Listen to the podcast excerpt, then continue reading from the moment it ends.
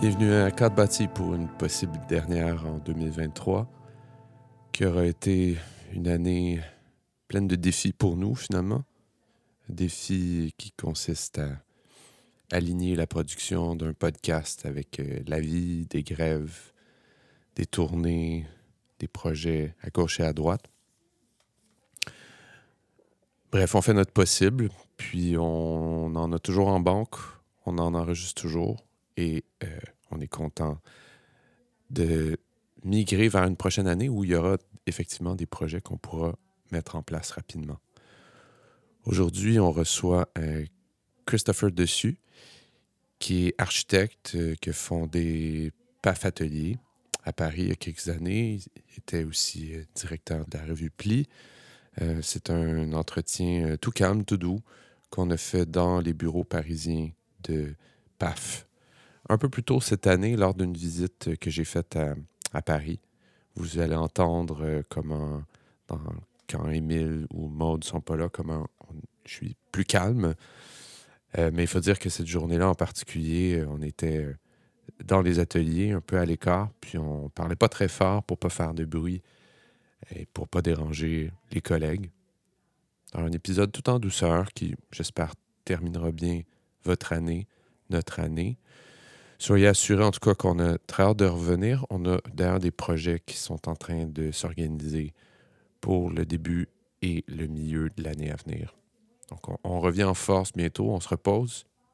Portez-vous bien. Ah oui, d'ici là, profitez bien de cet entretien à haute teneur philosophique avec le plus québécois des architectes français, Christopher Dessy.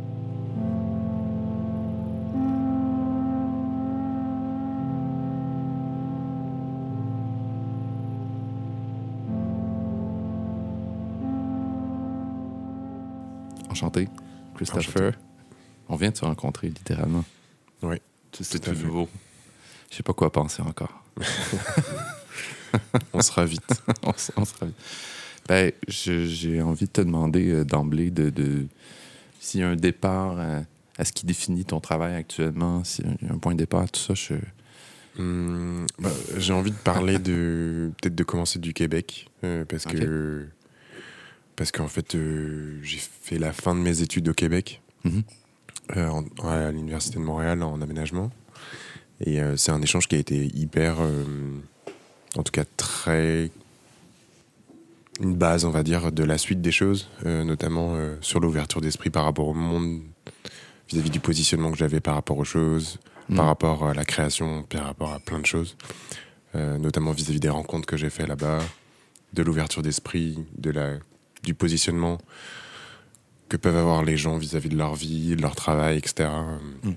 au Québec. Et en fait, en faisant ma faculté d'aménagement, j'ai monté un premier projet qui s'appelait Pli. C'est une revue en fait euh, annuelle. Euh, qui est juste derrière toi. Qui est juste derrière. le mur pli. Le mur pli. Euh, qui était un peu à la suite de mes études une sorte de, de base euh, de réflexion autour de ma façon de me positionner par rapport à l'architecture, mhm. par rapport au graphisme, par rapport à l'édition, par rapport euh, au design, etc. Et c'était euh, le souhait de d'essayer de chercher et de comprendre pourquoi j'étais aussi attiré par l'édition, mhm. malgré le fait que j'étais architecte. Ouais. Et en travaillant vraiment de, sur ce biais-là, du coup, la relation entre architecture et édition, j'ai découvert que j'étais je travaillais euh, de manière très obsessionnelle sur les, sur les projets, enfin sur les sujets en tout cas, mm. euh, et que chaque thématique de pli, donc il y en a eu six, était un peu un prétexte à relier les choses entre elles mm. et à créer des ponts et créer des chemins entre des gens qui m'inspiraient, qui inspiraient l'équipe, qui inspiraient aussi le comité éditorial, mais aussi, aussi découvrir de nouvelles personnes, parce que c'était une sorte d'appel à projet mm. annuel. Euh, tout était bénévole. Enfin, il y avait une approche très, euh, euh, oui, très ouverte sur le monde, très ouverte sur les gens, très, très comment dire, généreuse. Mm. et cette découverte de nouvelles personnes a permis en fait au comité éditorial d'éditer presque 200 personnes mm. qui sont issues, issues d'un milieu universitaire ou pas mais en tout cas qui, qui, sont très jeunes et qui, sont, qui ont été entre guillemets accompagnés pendant six ans entre guillemets pour pouvoir éditer, écrire leurs premiers essais, écrire leurs premiers livres, ou en tout cas premiers mm. écrits.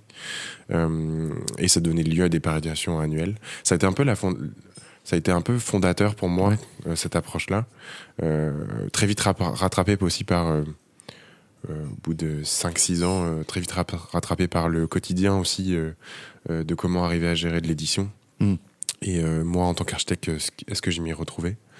Et c'était très compliqué en fait de s'y retrouver là-dedans financièrement déjà, mais aussi comment construire une vie autour de l'édition, c'est mm. une vraie question en tant qu'architecte. et puis j'avais envie aussi de bâtir, parce que qui dit édition dit aussi euh, bâtir des choses et mm. inversement. Euh, si on bâtit rien, est-ce qu'on est vraiment légitime à écrire des choses C'est des questions qui, qui moi, m'intéressaient beaucoup. Euh, et du coup, à la suite de cette expérience-là, j'en ai eu d'autres, à la Villa Noailles notamment, où j'étais producteur d'exposition. je travaille aussi dans des agences d'architecture, etc. et très vite, en, très vite en freelance, on va dire, à mon compte, euh, j'ai, ressenti le désir de monter un atelier hmm. de travail euh, où j'allais être le fondateur, euh, un seul, une seule personne, donc moi, et j'allais d'une certaine manière avoir la liberté, entre guillemets, de pouvoir créer des choses et faire des choses.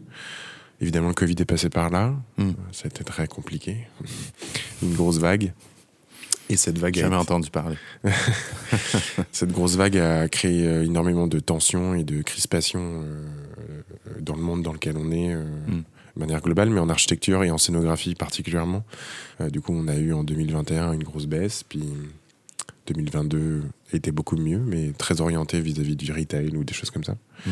Et aujourd'hui, on essaie de se repositionner. Mais tout ça pour dire que j'ai un parcours qui est de base très culturel, ouais.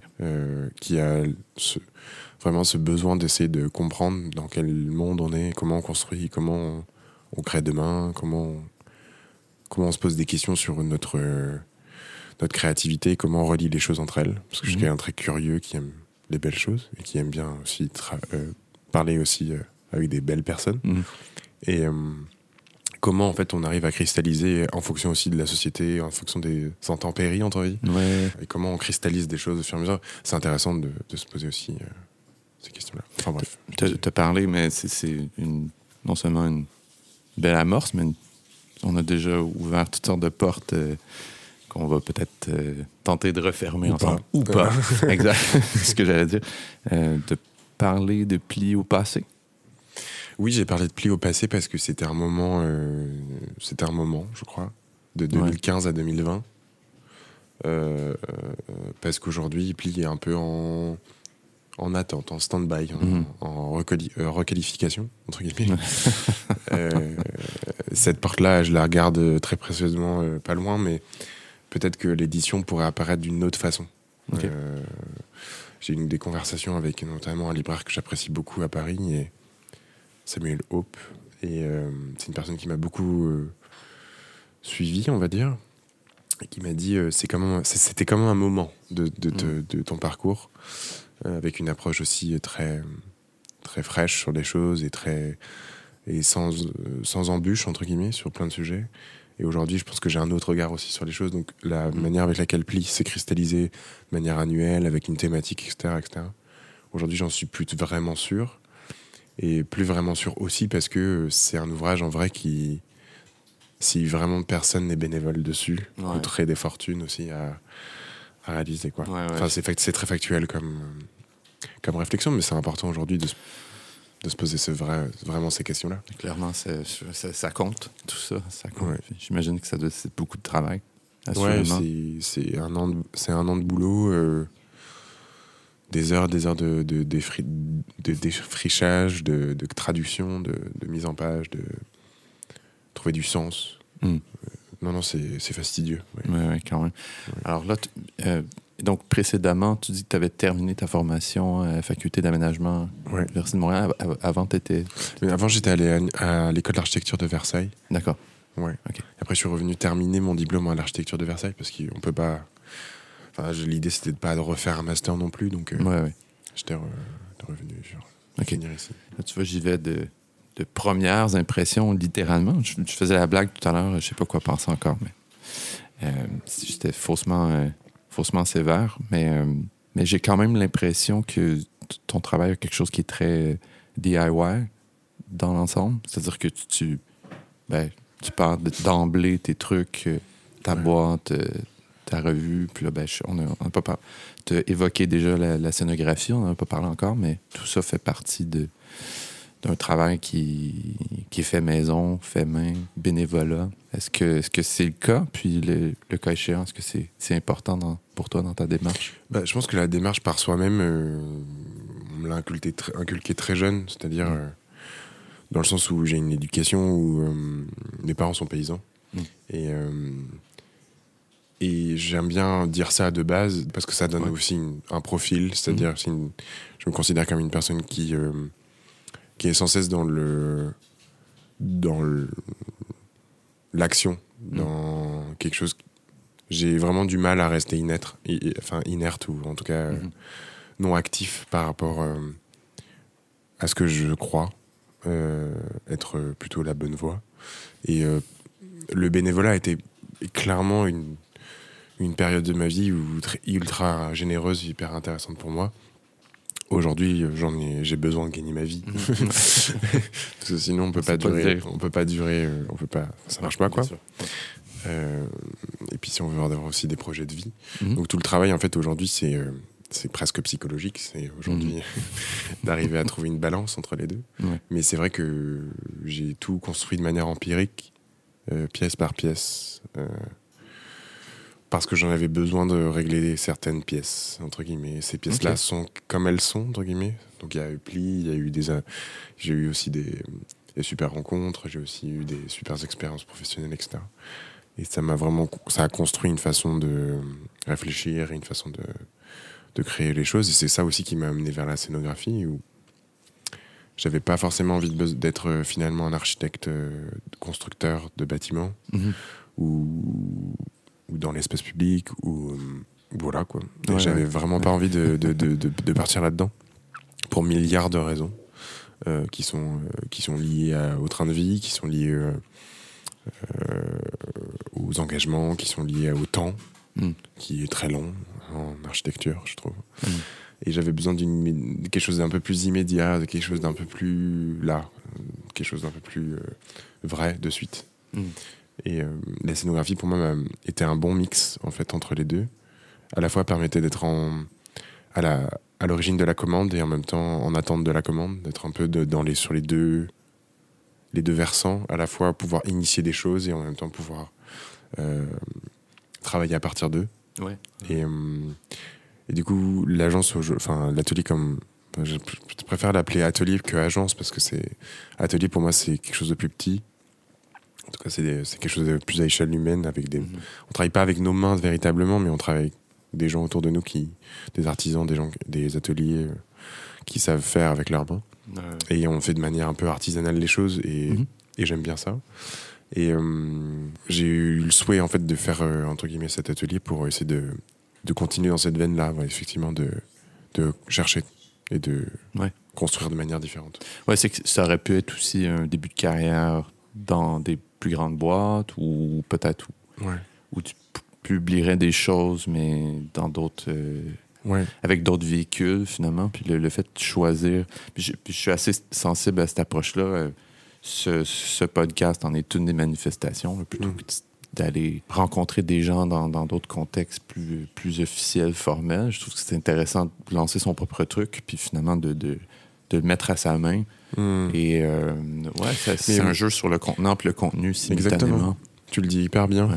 Euh, et je suis content que tu l'aies dit de cette manière-là. C'est, Ok. Ça, me, ça m'éclaire. Mais Pli était une façon pour moi de théoriser ce que je voyais. Mhm. Et théoriser pendant longtemps, c'est des fois un- ça peut être un peu agaçant, Mhm. euh, dans le sens où ça crée une distance par rapport au contenu et par rapport aux choses. Et hum, Pli, moi, me permettait d'avancer sur euh, ma culture G, on va dire, sur euh, mes connaissances, sur euh, etc. Mais je crois que fondamentalement parlant, euh, je pense que j'avais besoin de faire des choses concrètes, Ouais. de d'y aller. Ouais, ouais. Et et j'ai besoin de cette chose un peu immédiate qui est celle de quand on de dessiner quelque chose et de le voir exister Hmm. Parce que je, je sais pas, c'est un besoin, euh, non pas. euh, je pense que c'est pas lié à l'acte de bâtir et de et égocentrique euh, Mhm. euh, coûte que coûte, c'est plutôt euh, voir réaliser des choses par ses propres mains ou réaliser des choses par ses propres idées. c'est hyper satisfaisant. Mhm. Surtout aussi avec un contexte une- collaboratif avec des gens que j'aime bien, des gens, des gens en qui je crois, Mm. des gens qui m'apportent énormément d'ouvertures différentes. Parce qu'à l'agence, on est atelier. Je dis agence, mais c'est atelier plutôt. Mais on fait le petit euh, lapsus. Euh, L'atelier est composé de designers, d'architectes, d'architectes d'intérieur, aussi des fois de graphistes. Il y a aussi des, il y a aussi un pôle, il y a deux pôles en fait, en fait, euh, pour être encore plus précis que ça. Un pôle conception, et un pôle, un pôle vraiment production. Et du coup, il y a des producteurs entre guillemets qui euh, qui travaillent véritablement à la construction, on va dire, de, euh, de des- objets qu'on qu'on dessine ou en tout cas des espaces qu'on dessine. Et euh, je trouve ça assez fondamental. Euh, je veux dire, les, les- les deux approches sont un peu les deux les deux les deux faces en fait de mes recherches, euh, à la fois du coup très très créatives Mhm. et de l'autre côté très productive. comment on y arrive Ouais, ouais, ouais. et c'est deux choses pour moi qui sont hyper, hyper intéressantes, où je suis autant fasciné par des personnes qui dessinent des choses magnifiques, autant que par des personnes qui les construisent de manière magnifique, dans le Mhm. sens où on y trouve un point de départ dans les deux. Et même aujourd'hui, je trouve des fois un malin plaisir à trouver un point de départ dans la production. Les gonflables que tu vois juste à côté de toi, c'est Oui. il y a un, petit gonflable et un gros. Et le petit, c'est euh, par rapport à un projet qu'on a développé avec euh, l'agence sur euh, un So, So House Paris, qui nous a commandé des luminaires, en fait des objets euh, Ah, d'accord. De base. Et en fait, on en a fait plus. Et euh, on a fait des oranges, des rouges et des noirs. Et parce qu'on adore le orange. Euh, Moi et aussi. euh, Je- ouais, très fan. Et l'autre grand que tu vois, c'est la V2. C'est le 2.0 euh, du gonflable qu'on va, qui est un, un objet, un élément qu'on va exposer, au, on va montrer à Collectible à, à Bruxelles dans Ah, deux semaines, une semaine. Euh, c'est un peu le grand frère ou la grande sœur, ou la grande sœur, on ne sait pas. on sait pas. Wow. Euh, je trouve ça intéressant de ton idée aussi d'avoir finalement dans l'atelier une partie plutôt, euh, corrige-moi si je me trompe, mais de, de parler création puis production. Ouais, ouais. Et euh, évidemment, dans, une, dans une, une synergie entre les deux. J'allais dire en blague, je suis certain qu'ils se parlent. Euh, mais, euh, mais je J'espère. J'espère. Mais je pense qu'il y a une, je pense qu'il y a une polarité qu'on fait souvent, notamment dans le débat public, entre euh, ou quand on, on parle de la pensée, puis dans le domaine urbain, par exemple, où on va opposer d'une part euh, la théorie, puis de l'autre part la pratique. J'ai toujours trouvé ça assez étrange de, de- de les opposer, ou enfin de constamment critiquer des projets ou des, des initiatives en soulignant à chaque fois à quel point, où il se situe dans ce spectre-là, puis à quel point il manque de l'autre côté, en disant ah, c'est trop théorique ou c'est trop, euh, trop pratique, mais il n'y a pas de Mhm. réflexion derrière. Puis je- ça me semble plus intéressant en général. Évidemment, chaque individu ne peut pas incarner tout ce spectre-là en tout moment. Je veux dire, on, est, on a une certaine positionnalité dans le monde. Mais je trouve ça plus intéressant d'imaginer qu'entre la théorie et la pratique, il y a un- une ouverture, il y a quelque chose qui soit mobile Mhm. et, et comme fluide un peu, où on, a la possibilité de, de, de migrer, de passer plutôt d'un à l'autre des fois, d'être davantage dans Oui. les idées des fois, davantage dans le concret à d'autres moments, et, euh, et laisser ce canal-là ouvert. Euh, c'est ce, à quoi j'aspire dans la vie en tant que prof en théorie d'urbanisme. Ouais. J'ai pas de pratique, mais... euh, Mais je pense que ça passe aussi par le biais, je te coupe, excuse-moi, sur la- le biais de l'échelle. Mhm. Parce que d'une certaine manière, parler de scénographie, c'est aussi, c'est aussi poser la question de l'échelle des choses. Mhm. Et effectivement, comme on- n'est pas à l'échelle d'un bâtiment, la relation entre conception et chantier, on va dire, si on, si on, euh, où toutes les étapes APS, APD, euh, EXE, euh, euh, qui sont liées par exemple à la pratique du, de- du, du- du bâtiment ou de la construction, euh, sont hyper lourdes en fait. Ouais. Et l'aller-retour, en fait, euh, juste un, administrativement parlant, Ouais. Il est hyper difficile à, à mener, euh, cet aller-retour-là.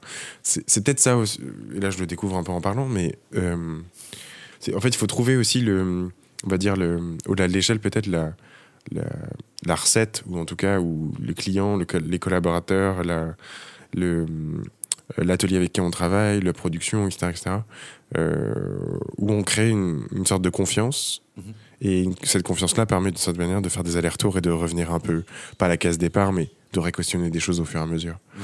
Et ça, que je- c'est peut-être ça qui m'intéresse vachement dans la question de la scéno, euh, parce que ça permet de, de, comment dire, de redescendre un peu euh, le, le sujet et le rendre peut-être euh, un peu plus maniable, un peu plus Ouais. euh, poreux. Ouais. Où il peut y avoir des itérations, dans, comme tu dis, dans Ouais. le projet jusqu'à à à son incarnation finale. Ouais. Ouais. Et ça, c'est assez plaisant.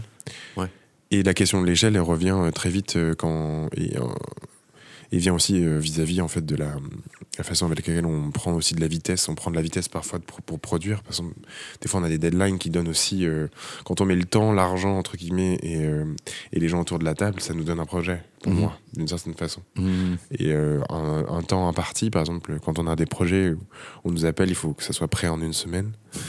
Ça arrive, mais ça conditionne le projet. Ouais. Et ça, moi, je trouve ça fascinant. Enfin, ça m'intéresse, mais énormément parce que quand les personnes me disent, mais pourquoi tu as utilisé de la tôle là? Ben, en fait, c'est ce qu'il y avait en magasin. Ouais, Genre, ouais. c'est ce que j'avais vraiment là, en fait. Dirais-tu que ça fait partie de, de- des projets que t'aimes le plus? Je crois, que, je, je crois que oui. Parce que c'est les, les projets où, en fait, euh, je ne pourrais. Ils sont, ils sont, on peut pas vraiment, euh, on peut pas vraiment se- les attaquer en fait, Mhm. parce que euh, je parle euh, de manière conceptuelle. Mhm. Parce qu'à un moment donné, il a fallu trouver une bonne idée, et cette bonne idée, euh, elle s'est révélée intéressante ou efficace dans un temps très court. Mhm. Et ça, ça ça, c'est assez excitant, je trouve. Ouais, comme- Vraiment, quand même. bah après, c'est avec un peu d'expérience aussi, mais euh, ça passe ou ça casse aussi, donc c'est un peu dangereux Ouais. aussi. Mais euh, c'est un peu la lisière entre les deux. Mais les conséquences sont moins graves qu'un édifice qui va rester Exactement. là 100, 100 ans, 150 Après, il ans. faut faire attention que ça tourne pas sur les gens. Mais... Bien sûr. il y a des... ben, je pense qu'il y a aussi. euh, ben là, on, on est en train de faire toutes sortes d'échelles. Il y a euh, c'est-à-dire toutes sortes de, de polarités. Là. Tu parles de l'échelle. Je pense que entre différents médiums, il y a aussi euh, ben, certains qui ont un temps d'application qui, qui- qui est très, très long. Tu sais, Ouais. Au design urbain ou même l'urbanisme en tant que tel. Je sais les, les, il y a des, des délais entre euh, les premières idées de conception et sa réalisation qui peuvent être plus qu'une décennie. Puis même en termes de mouvement ou courant d'idées, c'est très, très long. Puis entre ça, puis euh, je sais pas, faire euh, une toile, euh, bon, c'est immédiat. Ouais. Tu, tu te situes dans quelque chose qui est un peu entre les deux, avec l'édition, avec la scéno. Mhm. Avec, euh, Après, je- moi, je me considère véritablement comme un architecte, mhm. euh, DE, d'État, diplômé d'État, parce que euh, je pense que c'est surtout une façon de voir les choses. Ouais. Après, la réalisation derrière, elle, prend, elle, elle va prendre plein de formes, mais ça vient aussi par rapport à la méthode qu'on met en place euh, en tant qu'architecte par rapport à ça. C'est pour ça que on se considère pas comme décorateur, c'est-à-dire. Mhm. Je pense que on n'est pas, euh, on n'est pas des architectes purs à l'agence, mais on n'est pas non plus des décorateurs. On se situe effectivement entre les deux, résolument euh, autour de l'usage, résolument autour euh, d'une méthode très efficace de productivité et de et d'efficacité vis-à-vis de l'humain, vis-à-vis de des, con- des conditions extérieures, des, Ok. des, des- une grande euh, technicité en fait de faire de la scénographie. Ouais, c'est ouais. pas juste un dessin, Mhm. euh, c'est pas juste on fait un fond, euh, on utilise des gonflables et tout. Non, il y a des calculs. euh, il y a des calculs, il y a, de, il y a une pensée productive derrière, il y a une question de gravité, il y a une, enfin, il y a, pour moi, c'est monstrueux. Et, et j'ai pas tendance à faire une hiérarchisation des domaines comme ça, Mhm. malgré le fait que je pense qu'en architecture, on pense que les scénographes sont peut-être moins performants, entre guillemets, Mhm. font plus de la déco. Mais, euh, mais j'y crois pas. Je pense Ben, que- Ouais, ben, je, le, je le posais pas en termes de hiérarchie euh, Oui, disons, oui. euh, formelle, mais c'était plutôt en termes de, de temporalité. Ah oui, les qui sont pas temporalités les, sont, qui sont pas les mêmes. euh. sont pas du tout les mêmes. Et après, moi, ce qui m'intéresse à, long terme, c'est, par exemple, même s'il y a un projet d'architecture très long ou urbanisme, enfin, ou un gros projet Mhm. d'urbanisme, ben, arriver à s'injecter dedans, Mhm. serait, euh, ça serait vraiment génial. Mhm. Petite cerise sur le gâteau, euh, ouais, ouais, du gonflable sur la place de la République. euh, pas mal. non, mais je sais pas, ça peut. Moi, c'est ça qui m'intéresse. euh, presque. Et ce que j'aime bien aussi, c'est la proposition un peu radicale, dire, en fait, on, a, on a un objet qui a sa propre autonomie. on va le mettre là, on va voir ce qui se passe. Ouais. Ça m'intéresse aussi. Enfin bref, je dérive, mais, mais tout ça pour dire que oui, je- la question de l'échelle, la question du temps, la question de la productivité, des usages et, des fonctionnalités, c'est des choses qu'on gère euh, au quotidien. Ouais, ouais. T'as- T'évolues dans un univers qui est inter-transdisciplinaire, euh, mais tu t'insistes quand même pour dire que tu te définis d'abord comme architecte. C'est comme Ouais. ton assise. Est-ce Ouais. que c'est important pour toi d'avoir un socle qui, est- qui est solide dans cet univers mouvant? Je crois que oui, parce que c'est une histoire de, de positionnement. Mhm. Et, euh, et- étant enseignant aussi dans des écoles, euh, j'essaie vraiment euh, d'avoir toujours en tête de se dire, euh, de toujours se poser la question, selon quel point de vue je me, je me positionne pour dire ça. Ouais. Et je pars de ce que je connais, je pars de, mon- de, ce- enfin, de l'école où je suis sorti d'une Mhm. certaine manière, et je me considère comme architecte parce que je viens de là. Après, euh, factuellement, je, je pourrais dire que je suis éditeur, je pourrais dire que Mhm. je suis communicant, je pourrais dire que je suis chef d'entreprise, je pourrais dire que je suis euh, informaticien, euh, gestion RH et, euh, et manager. Bref, on pourrait dire plein de choses, mais fondamentalement, je pense que je suis architecte et, et, et c'est ça qui fait que je trouve l'intérêt d'être là encore. euh. Puis qu'est-ce que ça veut dire pour toi? Pour moi, ça veut dire, ça veut dire travailler sur le bien commun. Ça veut dire avoir un positionnement par rapport à la société, euh, réfléchir à, à notre environnement, être conscient des choses, Mhm. connecter avec des gens, euh, se poser des questions sur la manière avec laquelle on construit le monde. C'est plutôt un positionnement presque, je vais pas dire philosophique, mais c'est pour moi c'est un, fond- un positionnement relativement fondamental. Je pense qu'on est dans une société où, où l'architecte est placé à un certain, un certain niveau et, euh, et j'aime bien ce niveau d'excellence aussi. Mm. C'est, on nous demande ça. On nous demande un- une excellence, on nous demande de, de savoir, on nous demande de, de créer pour l'autre une certaine, une responsabilité. Mhm. Et ça, je trouve ça euh, assez intéressant. Trouve ça intéressant d'avoir un métier où, où il faut se rendre responsable, où il faut avoir une certaine- se rendre compte de la responsabilité qu'on a vis-à-vis de l'environnement dans lequel Ouais, on ouais. est. Encore plus aujourd'hui, j'ai l'impression. Euh, c'est pas j'ai l'impression, c'est c'est vrai. Mm. Et, euh, et je trouve que c'est ça qui donne du sens aux choses. Mm. Et euh, moi, ça m'émeut beaucoup quand, quand avec Pli, on avait fait un workshop, euh, on s'est rendu compte qu'il y avait 2500 personnes qui étaient venues au vernissage parce qu'ils étaient touchés par l'approche globale. Je suis hyper ému quand je vois, euh, quand on sort un projet, plein de gens qui nous envoient des messages en me disant ah, c'est super. je suis hyper ému quand on nous fait des retours positifs ou négatifs, constructifs, etc. Parce Mm. que j'ai l'impression de faire un métier qui demande d'être vu, Mm. enfin qui demande d'être regardé, qui demande d'être critiqué, positivement ou négativement. Ouais, ouais. Et ça, je crois que j'aime bien. euh, d'être un peu des fois sur la place publique en disant bah voilà, moi j'ai ça à proposer. Vous en pensez quoi? Mhm. Et euh, c'est notre, c'est notre proposition. En tout Mm. cas, c'est comment on a réagi par rapport à ce sujet-là. Mm. Et je, je trouve ça assez stimulant. Il y a, y a des amis qui diraient que le regard des autres, m'in- entre guillemets, m- m'importe beaucoup. Mais, euh, mais c'est, au-delà de ça, je pense. non, mais c'est, c'est, au- c'est au-delà de ça. C'est plutôt, euh, c'est plutôt arriver à comprendre que hum, la question du bien commun veut dire d'une certaine manière, d'une certaine manière d'être en connexion avec l'usager et avec le- les gens de la société. Et que cette interaction-là, moi, m'intéresse beaucoup. Mhm. Voilà. Tu parles euh, beaucoup depuis tout à l'heure de rapport avec les gens, relations. Euh, c'est manifestement important. Puis te- en parlant de, de plis aussi, tu, tu t'indiquais, euh, tu semblais indiquer en tout cas qu'il y avait une sorte de, de, de nouveau regard que tu voulais poser, apporter, notamment en accompagnant des, des plus jeunes. Euh, est-ce que les deux sont liés? Puis est-ce que, comment dire, est-ce que, comment tu décrirais le, le- cœur de, ce- de ce positionnement-là? Je pense que avec les, hum, avec le background que j'ai eu, que j'ai, parce que j'ai pas, eu- je l'ai pas acheté. Ouais, c'est ça. euh, C'est vrai que j'avais jamais pensé à ça. je pense que j'aurais aimé en fait qu'une personne m'aide Hmm.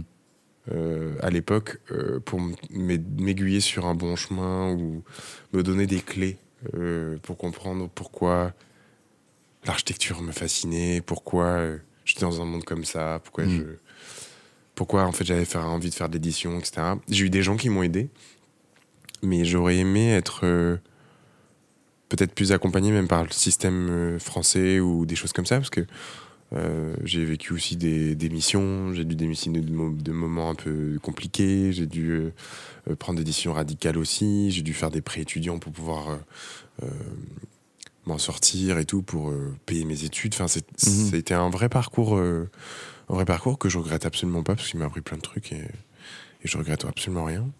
Mais euh, je pense que j'aurais aimé être la personne qui, euh, qui donne un coup de main. Voilà. Mhm. Et euh, j'ai l'impression qu'avec Pli, on a donné un coup de main à 280 personnes Mm. en leur donnant une, une marge de liberté, d'écriture, de, de sujets, en investissement du temps, en allant chercher l'argent. Et puis à l'agence, on est parti de tout petit. Enfin, on est parti qu'avec des très jeunes aussi. Je dis pas que je suis un bon samaritain, que je sauve tout le monde, c'est pas ça que je dis, mais je pense que j'aime bien cette. euh, je pense qu'on on gagnerait tous à être un peu plus vigilants par rapport à ça. Mhm. Et euh, quand je vois aussi le massacre qu'on fait dans les agences d'architecture, en étant hyper frileux, par exemple sur les embauches, ou je sais Mm. pas. Je pense qu'on est dans un cadre où on doit prendre soin des uns et des autres, et Mm. euh, même dans la création, et je pense que c'est important de l'avoir en tête. Malgré le fait que potentiellement on a tous des problèmes de communication parce qu'on est créatif, mais Ouais. euh, et qu'on s'exprime par ce qu'on dessine, euh, ça veut pas dire que d'une certaine manière ça justifie tout. Et Mhm. je, je pense que j'ai envie de ça. Je crois que je, je suis un peu utopiste là-dessus. Je... Partageons. Voyons Ouais, ce ouais. et fait- et on verra ce que ça donne. Quoi. Ouais, je trouve ça assez embêtant quand t'évolues avec des gens qui disent sans arrêt, par, par cynisme avancé, qui disent que les, les terrains sont toujours minés, euh, tout est décidé d'avance, euh, bah, bah, on peut rien faire. Ouais. Puis, ou quand on nous parle des gens comme si euh, tout était stratégique, comme si Ouais. les, les- les collègues, par exemple, étaient toujours en train de se positionner puis d'essayer de Ouais. s'écraser les uns les autres. Je, je sais, je- comme toi, je, je sais que ça existe, mais j'ai souvent envie de donner la chance, ou en tout cas partir d'une base plus saine qui dit, ben, je veux dire, Ouais. fondamentalement, je, je sais pas quoi penser. Je Ou la alors, connais pas, cette ou alors dire aux gens do it, Ouais, fais et après on verra. Ouais, ouais, exact. C'est un peu ce Just truc- do it, un Just- bon slogan. Ouais. non, non, mais euh, que d'autres ont utilisé avant nous. Ouais. Mais, euh, mais euh, en fait, j'ai toujours regretté la critique injustifiée et Mm. j'ai préféré, j'ai préféré faire et puis après voir. Mm. Même si parfois, des fois, on fait mal. Forcément. faire, ça veut dire d'une certaine manière euh, faire bien ou pas euh, bien, mais et faire des erreurs, c'est ça fait partie du schmilblick. Mhm. Mais je préfère être cette personne-là que être une personne qui ne fait rien. Ouais, ouais. C'est plutôt ça. le- Est-ce que est-ce qu'il est possible, je, on continue la thérapie, est-ce qu'il est possible, peut-être m'allonger. est-ce qu'il est possible de te parler de tes parents qui étaient qui étaient paysans, euh, Qui le sont toujours. qui- ah oui, voilà, on n'arrête pas de remettre le, le passé dans, dans une boîte alors qu'il continue d'être. Ils continuent de vivre. Euh, ce que j'allais dire, c'est que j'ai.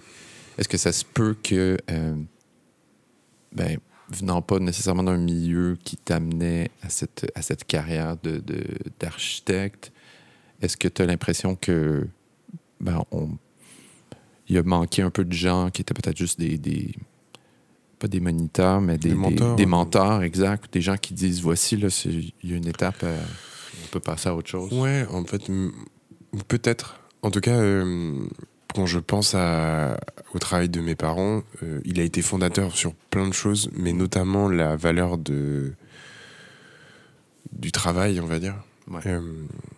J'ai pas envie de trop romantiser la chose parce que ça reste quand même un travail de dingue qui euh, m'impressionne encore aujourd'hui quand je vois euh, mon père euh, se lever à 2 heures euh, du matin tous les jours, travailler le samedi, dimanche pour faire en sorte que les fleurs fonctionnent et que et qu'elles donnent des choses pour pouvoir faire vivre entre guillemets la maison. D'une certaine manière, ils m'ont appris cette chose fondamentale qui est euh, travail, travail, travail. Tu verras bien ce que ça donne. Mhm. Et euh, pose des choses, et puis euh, tu, te retourneras à un moment donné, tu verras si tu sembles, ça te semble correct ou pas. Mhm. Parce qu'ils ils ont une approche très pragmatique des choses. Si tu fais, si, si, si tu investis pas, tu as rien. Si tu, d'une certaine manière, euh, euh, donnes pas de toi, entre guillemets, tu payes pas un peu des choses par toi-même, euh, tu récolteras rien. C'est un peu cette démarche-là, en fait, très, très pragmatique de la récolte, on va dire. Euh, et, euh, et ça, moi, ça m'est toujours resté. C'est... Mais euh, en étant dans un milieu ultra pragmatique euh, et ultra euh, terre à terre, pour pas faire de jeu de mots, d'une certaine manière, ils m'ont, ils m'ont, ils m'avaient entre guillemets pas donné loisir à découvrir le milieu de la création, Mhm. Euh, notamment du fait que ben on n'a pas trop le temps. Et puis, euh, d'une certaine façon, c'était c'était pas un milieu dans lequel ils étaient à l'aise. C'était quelque chose qui leur, frais- qui leur faisait vraiment peur, en fait, fondamentalement. Et donc, du coup, quand moi j'ai décidé de partir en art ou de partir en art appliqué, euh, pour eux c'était euh, très compliqué. Mais après, quand je leur ai dit que, j'étais, que je voulais devenir architecte, ça les a rassurés. C'est solide. de- C'est solide. mais, euh, mais oui, moi j'ai fait un acte assez, euh, assez fondateur, entre guillemets, dans la façon avec laquelle je, je me suis attaqué, entre guillemets, à cette volonté de partir de là, enfin, être un peu. Pas, pas m'échapper, mais me, Mhm. m'aventurer en tout cas dans d'autres terrains et euh, en faisant une. En déplaçant par exemple euh, mon- mes, mes, mes admissions post-bac au dernier moment euh, vers. Versailles. J'ai fait des petites tentatives de aventureuses de et puis je les ai eues du premier coup, ce qui est relativement pas rare, mais qui est quand même. J'étais chanceux de, Mm. de- que de d'a- d'arriver là. Et même euh, rien que pour faire mes études juste avant, euh, parce qu'en France on fait un baccalauréat. Et euh, il y a plusieurs sections SL, SL, ES, etc. Et euh, il y a une section qui s'appelle euh, Art appliqué, qui s'appelait à l'époque STI. Et j'ai décidé de can- candidater en, en candidat libre en, première, avec un dossier en disant Allez, il faut vraiment me prendre parce que vraiment en S, je suis vraiment malheureux en scientifique. Mm. Et j'ai été pris en première. Du coup, j'ai fait que deux ans ou le trois ans, entre guillemets, d'art appliqué. J'ai travaillé comme un malade mental euh, pendant, pendant deux ans et ça a été fondateur aussi de plein de choses euh, euh, sur l'après, sur l'ambition, sur, euh, Mm. sur ce que j'avais envie de faire. Je suis parti, j'avais 6 sur 20 et, et j'ai fini au bac en histoire avec 20 sur 20. Donc c'est c'est pas c'est pas histoire de raconter une note, mais c'est juste Mhm. raconter une détermination euh, très une force de caractère super forte des euh, jeunes pour me dire si tu veux aller là. Et c'est pas mes parents qui me l'ont dit, hein. c'est moi qui me le suis Ouais, dit ouais. tout seul. Ouais. C'est vraiment la base de ce que je suis aujourd'hui. C'est, c'est, je suis sorti d'un milieu, j'en suis arrivé dans un autre et j'ai Mhm. construit mon propre milieu entre guillemets Ouais, un peu. euh, en piochant. Je me reconnais euh, dans ton parcours là, parce que ben, j'ai moi-même des, des parents qui, qui étaient, qui étaient très cultivés, mais qui étaient pas allés à l'université. Puis euh, il y, a- il y a eu des moments clés où justement avec un mentor, entre autres un prof de philo qui m'a accompagné un peu. Et aussi, plus tard, rendu à l'université, j'étais en sociologie, puis c'était commencer à m'intéresser par moi-même à des Mhm. sujets, lire à côté sans arrêt, plutôt que lire ce qu'on devait faire dans les cours. Puis c'est là que les, les choses se sont, se sont placées. Puis tout d'un coup, je ne savais même pas ce que c'était une carrière universitaire euh, précédemment. Littéralement, je ne savais, je savais pas ce que ça Ouais, voulait dire à, à 18 ans, par exemple. Non, je comprends. Mm. Mais moi, ça m'intéresse vachement ces parcours de vie-là parce que ça, ça donne un, ça donne une puissance aussi à ce qu'on fait après. Mhm. Et, euh, et moi, j'ai eu des profs extraordinaires en- au lycée, en fait, euh, pendant, pendant en art appliqué, qui m'ont orienté, euh, entre guillemets, euh, et donné des clés euh, fondamentales, en fait, sur euh, le monde de la création, sur le design, sur l'architecture, etc. À l'époque, je voulais surtout pas devenir designer, parce que les designers me faisaient peur, c'était marrant. Ah. Euh, au final, aujourd'hui, j'en- je suis presque un. Mais, Ouais, c'est ce que euh, j'allais dire, c'est quand même assez près du son. Assez près, de En tout cas, on collabore, je collabore beaucoup avec, avec pas mal de designers Ouais. que j'adore. Et euh, je pense qu'il faut, faut pas romantiser trop les choses, Mhm. mais euh, c'est quand même important de se souvenir de d'où on vient et de, de voir à partir de ça qu'est-ce qu'on a construit derrière.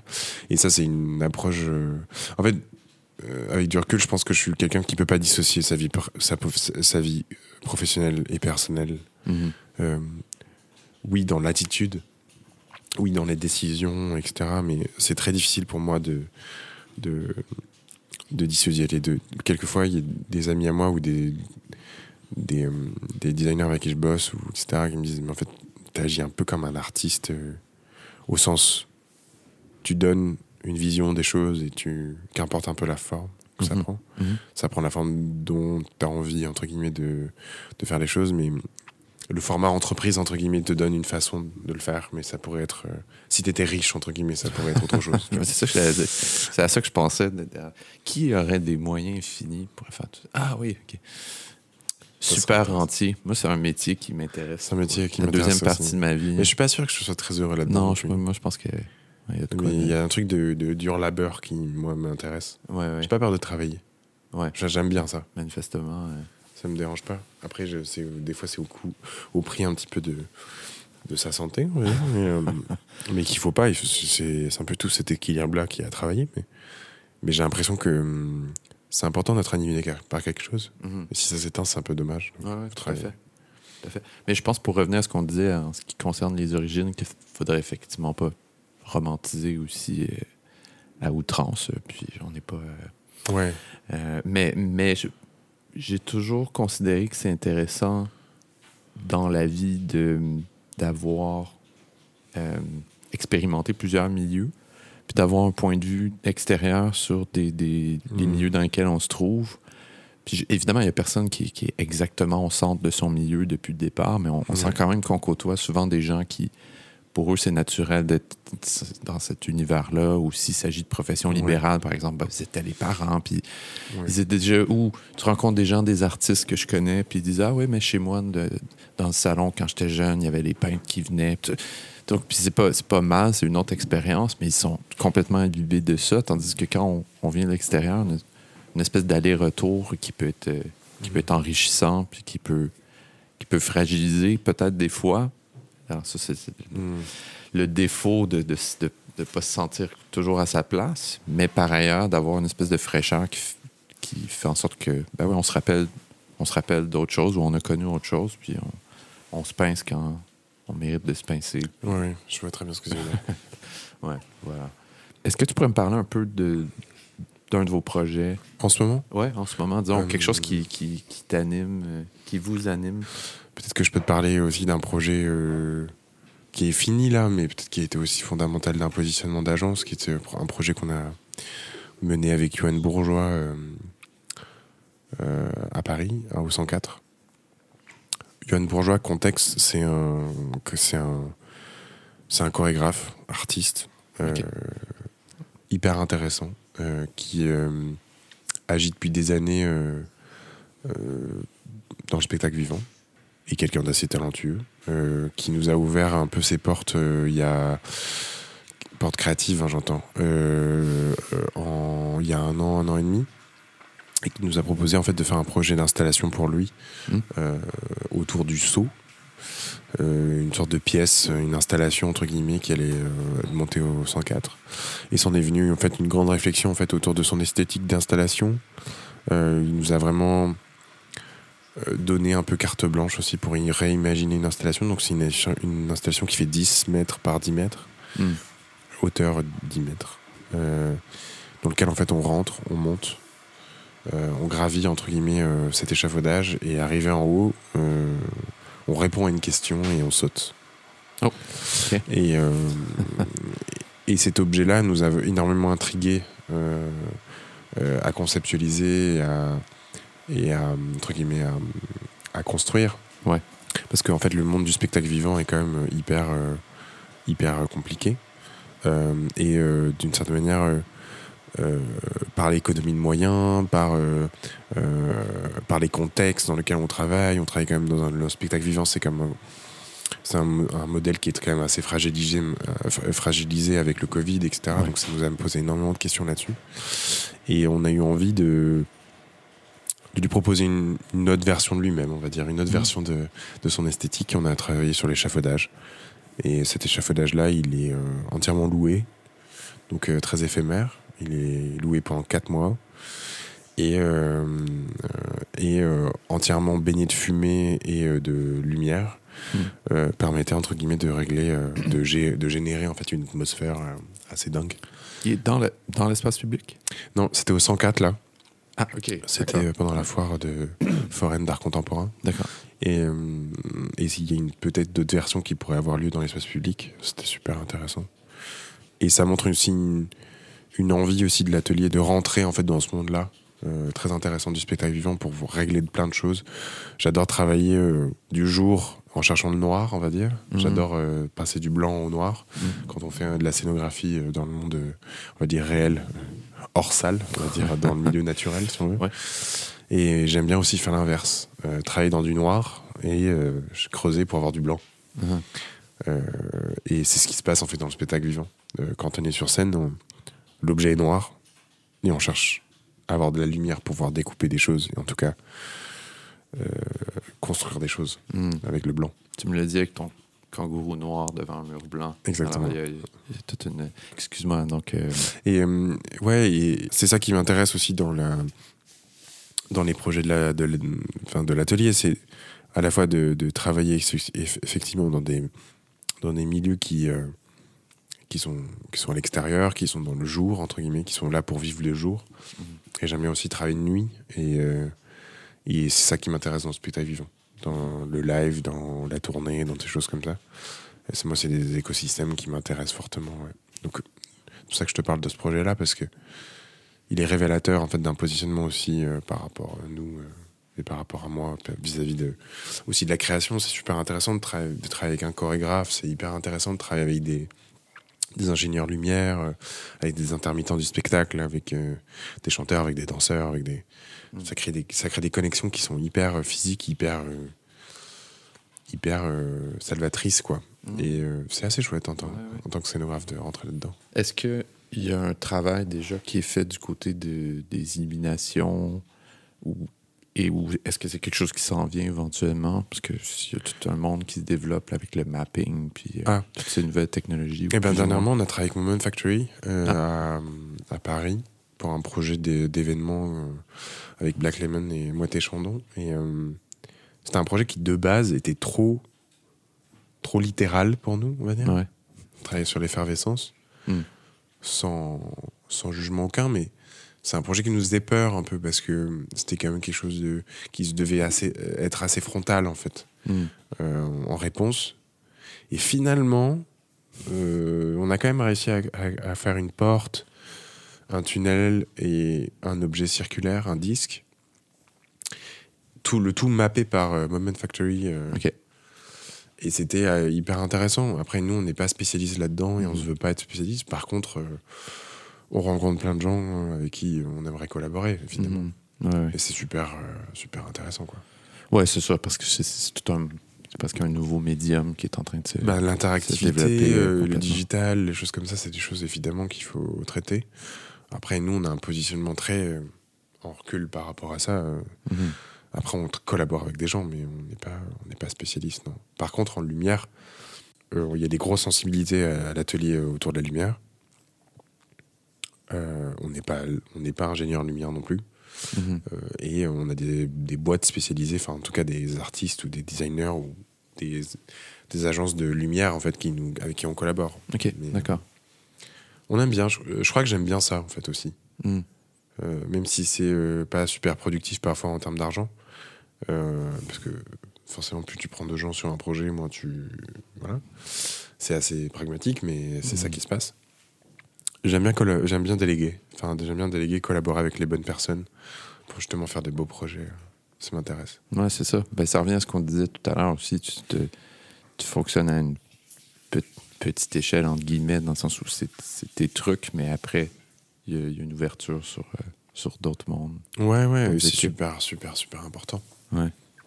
T'as 30 ans, tu disais? Ouais, 31 demain. 31 demain? Oui. Ah ben là, franchement, il faudra Tu célébrer. peux, tu peux ouvrir la goudade. Ben écoute, si, ça te- si t'en veux, on, on pourra en prendre Ouais. un peu. Euh, alors, c'est ça, te, te parler tout à l'heure, j'étais un, un peu curieux de d'investiguer davantage la question, mais tu, tu disais que tu avais découvert euh, quelque chose pendant ton séjour euh, au Québec, à Montréal, qui, qui t'avait en tout cas, qui t'avait plu. Là, c'est la question. euh, C'est nous comment on est extraordinaire. c'est pas, vrai.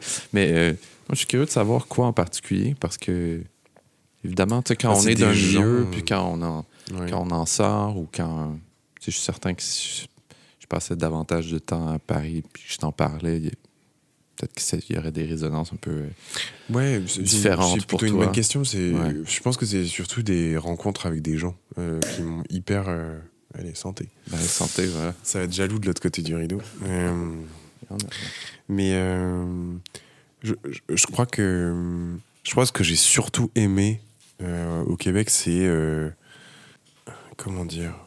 J'étais un peu en terrain inconnu. Euh, Ok. Et ça, ça me plaisait beaucoup. Dans le sens où tout était un peu à faire et en même temps, euh, personne ne me connaissait. Et, et j'ai trouvé ça hyper. euh, ça m'a permis vraiment de me chercher, me trouver en fait sur, Mhm. des, sur des sujets. Et ce que j'ai beaucoup aimé, c'est euh, la, conf- la confiance aussi que je travaille pour Microclimat en fait. Ouais, euh, On a enregistré les premiers épisodes de Carte Bâtie, avec même la première saison complète dans à Microclimat. à Microclimat. Bon, c'est des On gens que j'adore. euh, Ouais. C'est vraiment des gens que j'aime beaucoup. C'est des gens qui m'ont qui m'ont soutenu. Voilà. C'est des Ouais. gens qui m'ont fait confiance. Euh, c'est des gens euh, avec qui je suis allé courir à midi. euh, j'allais boire, euh, j'allais boire des bières ou où je buvais qu'on appelle ça du chocolat, du lait au chocolat Ouais, ouais. Après le sport. Bref. Ouais. Mais euh, c'est des détails comme ça qui restent un peu, mais euh, c'est des, euh, ouais, c'est des gens qui m'ont toujours soutenu. Et j'ai, quand j'ai, quand j'ai eu l'idée de pli, genre, je leur en avais parlé. Ils étaient hyper, hyper intéressés, ils trouvaient ça super.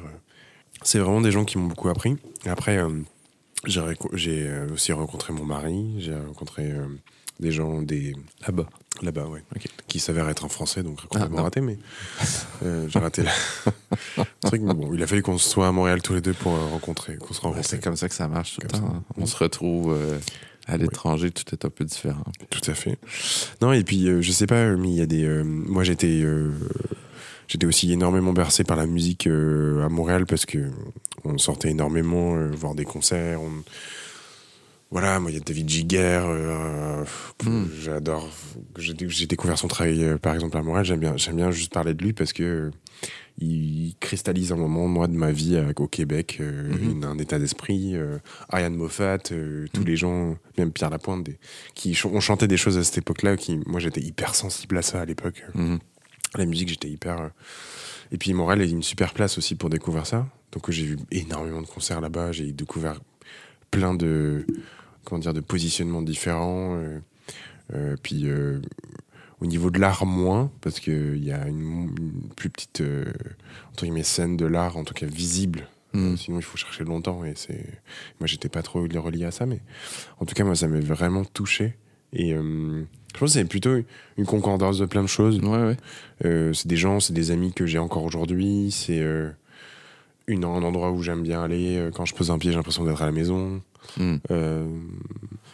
Euh, voilà, c'est des choses comme ça en fait. Ouais, ouais, tout c'est une espèce de, de sensibilité aussi peut-être aux, aux Québécois, aux Québécoises, de la manière avec laquelle vous avez le- de dire les choses, Mhm. de les exprimer ou de les penser. Il y a, il y a un truc de, de feeling comme ça. Ouais. Euh, que je, je me sens hyper euh, à l'aise en fait avec euh, avec le Québec je sais pas pourquoi mais c'est un truc de peut-être de déclic ou de voilà, fois, ça d'affinité. s'explique pas. ou- puis de même de façon de réfléchir Hmm. il y a un truc euh, très je sais pas Ouais, ouais. qui m'inspire beaucoup Non, mais tout ça peut, peut rester aussi assez mystérieux. euh.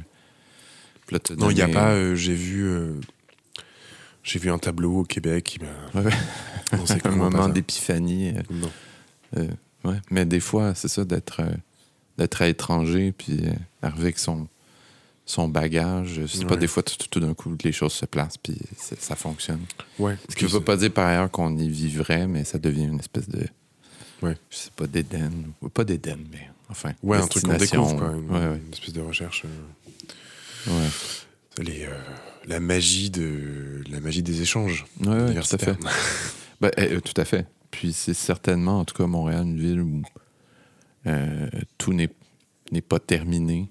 Il y, a des, il y a des choses à faire. On on sent pas que on, on est toujours sur les épaules euh, de générations précédentes. Ouais. En général, c'est pas le champ est ouvert pour arriver avec des nouvelles approches. Puis euh, Oui, et puis Ouais. après, vous avez des gens hyper talentueux au Québec, quoi. Mhm. Enfin, en tout cas, à Montréal.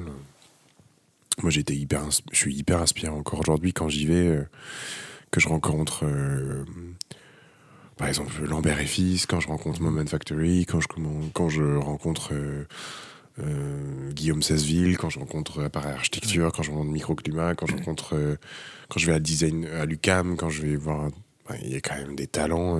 Mhm.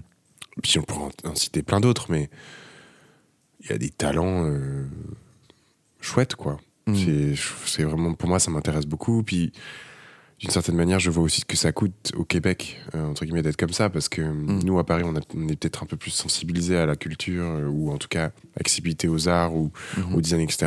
Au Québec, il faut vous en vouloir pour y aller. Enfin, il faut, Ouais. c'est, une énergie supplémentaire. Je connais aussi des, des artistes euh, euh, textiles euh, ou des designers textiles, pardon, comme Marie-Ève Le Cavalier. Voilà, c'est des gens qui, qui en veulent, quoi, et Mhm. qui, qui, qui- qui y vont, mais c'est, difficile, quoi. C'est des, milieux quand même pas simples, quoi. Je travaillais beaucoup avec Collectif Blanc à l'époque. euh, Quand j'ai monté Pli, euh, le quatrième numéro, on a fait un projet avec eux, avec elle. Euh, Ouais, c'est des gens, euh, des gens hyper inspirants. Ils y vont, ils cherchent des solutions. Ils... J'étais dans un magazine aussi bénévole à l'époque quand j'étais à Montréal. euh, Je donnais des coups de main. euh, on allait faire des muraux. euh, Enfin, voilà, c'était, je sais pas, il y Mhm. avait un truc de, de, de- de- d'énergie. Ouais. Mais il y a peut-être une chose ici par rapport, à- parce que tu as parlé de la musique, euh, la musique à Montréal, tu as nommé entre autres une personne avec qui je joue, mais j'ai, j'ai l'impression que c'est peut-être plus difficile en France de, de passer d'un milieu à l'autre ou de s'identifier avec plusieurs casquettes. Et je sais que moi, comme, euh, disons, universitaire, auteur euh, et par ailleurs musicien, euh, je sais que j'ai des j'ai déjà eu des collègues en France qui, en France qui me disaient on va vous le reprocher de, de, de passer d'un milieu à l'autre parce que ça va pas ensemble. Puis bon. Mm. Et euh, mais c'est pas des choses que j'entends régulièrement. Bien que ce soit pas nécessairement valorisé par ailleurs, euh, je dirais à Montréal, ce, ce- ce fait de, de- de passer d'un à l'autre, mais c'est possible. Ouais. Je sais pas si c'est c'est c'est clair c'est juste comment je ce l'exprime. Ça se peut. Bah, moi, moi j'irais encore plus blanc que ça. C'est, je pense que c'est juste que vous acceptez l'échec. Mhm. C'est-à-dire que potentiellement, euh, si quelqu'un, entre guillemets, Tout à fait. se plante, c'est pas grave. Ouais, je suis assez d'accord avec, ça, c'est super passionnant, je trouve, comme façon de voir les choses, parce que ça permet aux gens qui euh, n'osent pas trop d'y aller Mhm. et potentiellement de réussir. ou pas. Ouais, ouais, tout à fait. Et ça, je trouve ça vachement bien. Ouais, ouais, d'autant plus que dans, dans un processus qui est proprement créatif, euh, comme tu disais tout Ouais. à l'heure, il faut accepter Ouais. cette part-là. Ouais, et surtout, ça permet aussi de, de réguler les frustrations, enfin, d'être plutôt dans une démarche très, bon, bah, essaie. Puis, si, d'une certaine manière, si tu te plantes euh, ou si tu te trompes euh, de chemin, ben, t'auras essayé. Mhm. Ouais, ouais, tout à fait. Et du coup, pourquoi être frustré de cette situation-là, sachant que t'as essayé?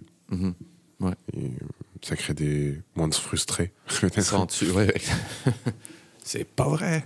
Eh, dirais-tu- Et tu dirais que c'est différent ici par rapport à ça? Non, oui, je pense, parce que c'est li- c'est lié à notre société, à notre façon de faire. Après, je suis dans un microcosme, hein, il faut d'une certaine manière euh, Relativiser. relativiser des choses, mais moi j'étais plutôt dans une, gé- une génération, si je, si je contourne un petit peu plus ces choses, euh, j'étais plutôt dans une génération où euh, on nous disait ne fais pas. Ou euh, ah ouais, franchement, tu travailles beaucoup, euh, que je sais pas comment tu vas t'en sortir. Ou euh, je sais pas comment tu fais. Ouais. Ah non, moi je prendrais pas des risques comme ça, c'est pas possible. Et en fait, je pense que j'en avais besoin d'avoir des gens en face de moi qui me disent do it, on verra bien ce qui se passe, Ouais, mais ouais. fais-le. Pour la passion. T'es manifestement passionné. Oui, malheureusement, enfin je crois, mais si, si on n'est pas passionné, ouais, c'est un peu compliqué sinon. Comment tu vois la suite pour toi? Euh, Te parler, te dit tout à l'heure, il faut une vie quand même. Concilier tout ça, est-ce que Mm. est-ce que tu t'envisages, euh, non pas ralentir, mais euh, je sais pas, penser à un projet de vie qui soit. Non, moi je pense que Ouais, euh, c'est une histoire d'équilibre, c'est trouver un équilibre là-dedans et trouver une façon de fonctionner qui fait que j'ai plus de temps aussi pour pouvoir découvrir des choses. Mhm. Euh, après, euh, c'est facile à dire. C'est-à-dire, il faut, il faut aussi mener une vie de professionnel autant qu'une vie personnelle, mais trouver un juste milieu et en même temps être parfait et en même temps. euh, Parfait. et alors Il que rien- travailler fort pour être imparfait aussi. Exactement. Et, Et en fait, on peut pas être parfait partout, ça fonctionne pas. Euh, c'est un équilibre euh, parfois qui est compliqué à donner. Des fois, on est moins bon, des fois, on est bon. Mais je pense c'est juste une histoire de d'arrêter d'être trop exigeant avec soi-même. Peut-être Mhm. juste de dire, j'ai fait ça, c'est déjà pas mal, et puis on verra bien ce qui se passe derrière. Bien sûr. C'est le, le phénomène de d'être impatient aussi et d'être euh, qui, qui est en même temps une qualité. hein. Enfin, je pense que pour moi, je suis quelqu'un de naturellement impatient et, et euh, jamais satisfait de ce que j'ai en face de moi, mais qui fait, fait avancer. Ouais. Mais ça peut aussi être complètement destructeur de plein de choses. Donc il faut, il faut trouver un juste milieu dans les choses et essayer de, de les compartimenter pour, euh, pour travailler dessus. Après, euh, ça nourrit aussi la création, ça nourrit Mhm. plein de choses. Je dis pas qu'être frustré toute sa vie, ça nourrit les choses, mais je veux dire, ça fait partie de, de soi, je pense, d'être dans ces milieux-là. Après, il faut, Ouais, il faut, faut prendre de- du recul. faut, fa- faut mettre les, les, Ouais. les scellés le soir sur le travail, fermer l'ordinateur Ouais, c'est clair. dans la mesure, dans mesure du possible. Mais tu as parlé tout à l'heure de, de pragmatisme, qui est aussi qui est un mouvement, en fait, euh, euh, philosophique, une approche philosophique américaine développée à partir Oui, du 19e siècle, puis qui considère, en fait, le réel à partir de, de son résultat final. Donc, euh, qu'est-ce qu'est-ce qu'une institution sert? Eh on l'explique par, par la finalité. Puis, je pense que le, le travail, une- avoir une, une- une forte éthique de travail, ça nous invite notamment à, à travailler par petites couches, par petits moments qu'on rajoute, puis finalement, en vue d'un objectif. Puis après coup, quand on regarde derrière ça, on dit, ah ben finalement, on a construit une montagne, mais on est allé vraiment par Ouais. micro-couches euh, géologiques superposées les unes aux autres. Ah, J'ai l'impression qu'il y, a- il y a ça que tu es en train de, de- de construire pour toi. En tout cas, tu, Tu m'as rentré, tu m'as rentré dans un, dans un mouvement, ça y est. Ouais, je t'ai voilà, je t'ai mis. J'ai euh, réussi à te mettre dans une case. Allez, t'as réussi. Voilà, réglé. Euh, non, je pense que c'est une démarche complètement empirique et c'est très bien de l'assumer. Moi, je suis quelqu'un qui travaille de manière empirique sur les choses, qui apprend du résultat qu'il a, qu'il a vu après, qui, enfin, que j'ai vu avant, on va dire. Ouais. Euh, et et c'est un fait. Mhm. C'est juste que parfois, on a l'impression de voguer un peu. Ouais. À, à non-vu, on va dire. Ou à vue, je sais pas. Euh, Construire l'avion en plein vol. exactement. J'aime bien cette C'est expression-là. c'est- une belle expression. Construire l'avion en plein vol, ouais, pas mal. Et euh, Eff- Un peu effrayante, mais Ouais, c'est effrayant complètement. pourquoi pas. Mais en vrai, c'est pas mal. c'est pas mal. Ouais, construire un bateau en, plein, en pleine vogue, non, ça marche pas. Mais euh, en... Ouais, parce qu'il faut commencer par le fond. Il y a une structure. L'avion, on sait pas trop. là. on sait pas trop par où ça commence. Le dans l'éther, on se dit, ben, je veux dire, on, on y va. direct. ça- Je vois très bien. Euh, ouais, je, je pense que l'idée, c'est euh, déjà être humble,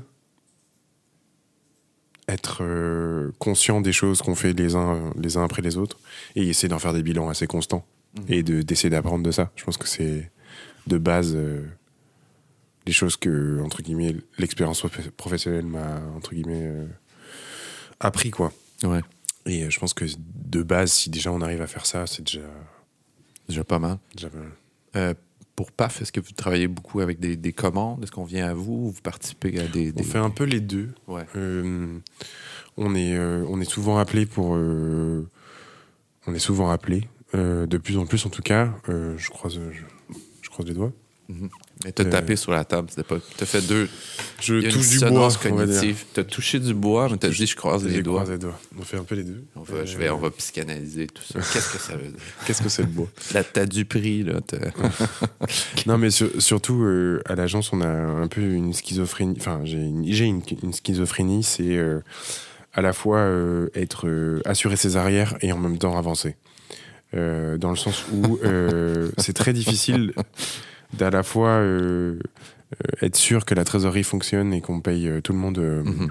à jour et à l'heure, et en même temps de jamais oublier d'une certaine manière qu'il faut avancer dans le milieu Ouais, bien sûr. et de jamais entre guillemets se répéter ou en tout cas faire les mauvaises les mauvais pas et euh, les mauvais pas ça veut dire euh, peut-être euh, mal considérer quelqu'un ça veut dire ne pas prendre assez en compte la question écologique dans un projet ça veut Mhm. dire pas forcément euh, se poser la question de qu'est-ce que ça va devenir notre euh, notre matière première euh, dans le futur euh, qu'est-ce Ouais. que est-ce que le client est satisfait de nous est-ce que hum, on va retravailler avec cette, avec cette personne là et, et en fait, c'est un peu ces deux choses-là qui sont très compliqué un peu à, Mhm. à, à arbitrer. Dans le sens où euh, créer de la commande, en fait, c'est vachement intéressant, euh, mais il faut Mhm. pouvoir avoir les moyens pour le faire. Ouais, ouais, C'est-à-dire, fait. euh, on attend beaucoup la commande qui vient à nous parce qu'on en a besoin et ça nous fait rouler. Et créer nous-mêmes de la commande, en fait, c'est un, serait un goal, ça serait un but, Ouais, ouais. évidemment, de, de se dire on est à l'origine d'eux, c'est génial. On y arrive, on essaie de, de tenter, on essaie de- d'investir dans des projets dans lesquels on croit, etc. Mais c'est pas simple. C'est vraiment pas simple. J'imagine. Ouais. J'imagine. C'est pas simple parce qu'il y, a tout- il y a tout qui est inhérent, tout est très cher aujourd'hui aussi. Mhm. euh, donc, euh, on essaie de trouver une balance. Ouais, Mais il y a c'est ça. 90% du travail qu'on fait qui est de la commande, Mhm. même plus, enfin 95%. Mais j'imagine, parce que tu parlais tout à l'heure du fait d'être dans l'espace public, puis d'avoir une notoriété. Puis j'imagine qu'il y a, il y a aussi dans votre parcours, il y a un, il y a un moment où, ben, qui peut être une espèce de, de- de crise de croissance où, euh, où là, les, où on met des valises d'argent devant vous. Non, des on n'en trucs- est pas là. Non, mais, non, mais c'est ça, mais, mais fatalement, enfin, je- il y a une notoriété qui, qui, qui amplifie, puis tôt ou tard, ça, ça, ça va arriver. Je sais pas sous cette forme-là exacte. La valise d'argent. La valise. Le gros bonnet de, de- de la finance qui arrive avec. euh, Mais ça peut être difficile de refuser en même temps si le Bah, on, a eu, on a eu plein de questions l'année dernière sur hein. ça. C'est, on a eu des gros projets qui sont tombés avec des questions éthiques, avec des questions de positionnement, avec plein de choses.